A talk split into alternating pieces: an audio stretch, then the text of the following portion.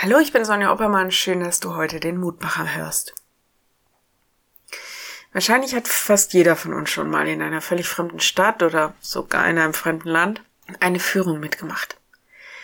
Meistens läuft man in der Gruppe hinter irgendjemandem her, der sich eine Route überlegt hat und einem die interessanten, historischen oder kulturellen oder einfach lustigen Sehenswürdigkeiten zeigt oder die schaurigen. Die meisten Führungen habe ich bisher in mir unbekannten Städten mitgemacht. Warum?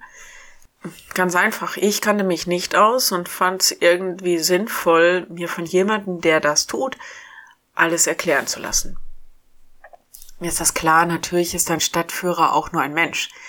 Aber grundsätzlich geht es mir um den Vergleich, dass es da jemanden gibt, der einfach besser Bescheid weiß als ich der zumindest den Weg besser kennt, der vorangeht, dem man bloß folgen muss.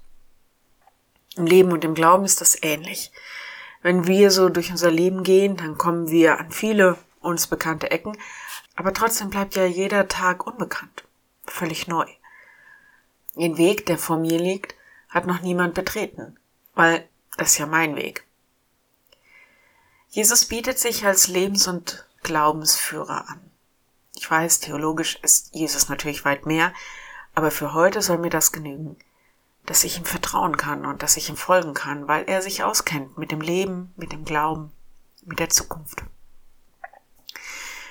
In Johannes 10, Vers 4, dem heutigen Lehrtext heißt es, der gute Hirte geht vor ihnen her und die Schafe folgen ihm nach, denn sie kennen seine Stimme. Ich lade dich ein, mit mir zu beten. Lieber Herr, du hast gesagt, dass du dich auskennst mit dem Leben und mit dem Glauben und dass du ja auch unseren Lebensweg kennst und vor allem unser Lebensziel. Hilf uns, dass wir dich nicht aus dem Blick verlieren und so wirklich dir nachfolgen.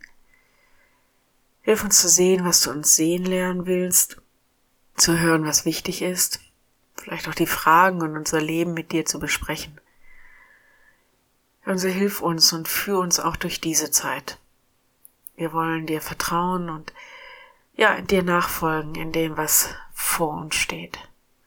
Halte schützen deine Hände über uns und über unsere Leben.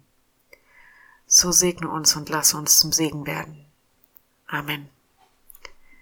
Morgen ein neuer Mutmacher. Bis dahin, bleib behütet. Tschüss.